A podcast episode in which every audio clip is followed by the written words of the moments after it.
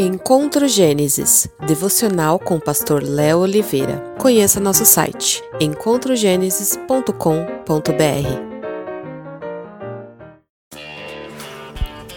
Olá, tudo bem?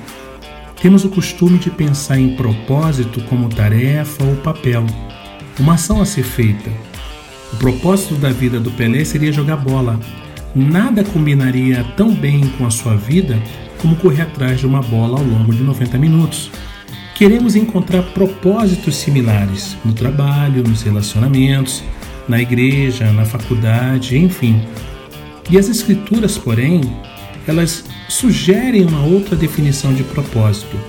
Propósito é o final, a conclusão, o resultado.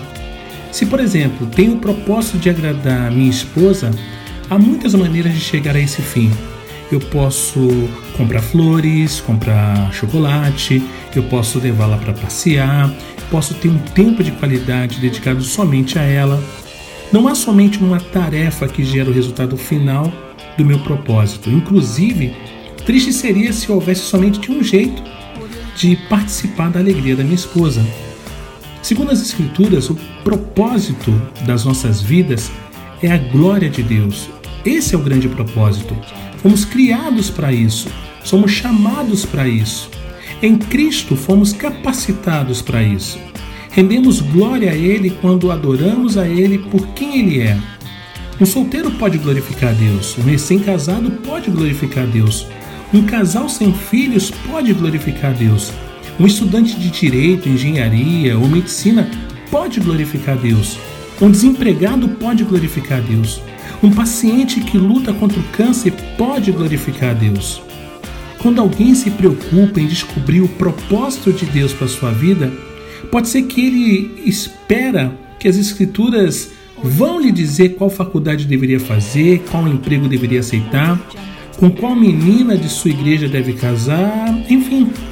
De fato, há muita sabedoria nas Escrituras para as escolhas que vamos fazer ao longo da vida. Mas o propósito principal das nossas vidas não se encaixa em somente uma tarefa ou um item em algum checklist. A Bíblia não vai nos dizer corra atrás de uma bola durante 90 minutos. O propósito principal é como a história termina. Ali, na última página da vontade de Deus, depois de capítulos e capítulos que lidam com a cruz, a morte e o sepulcro, encontramos o Cristo ressurreto e muita, muita glória. Hoje, agora, nesse exato momento, você pode viver para o propósito de Deus. Você está passando por um momento de dor, doença?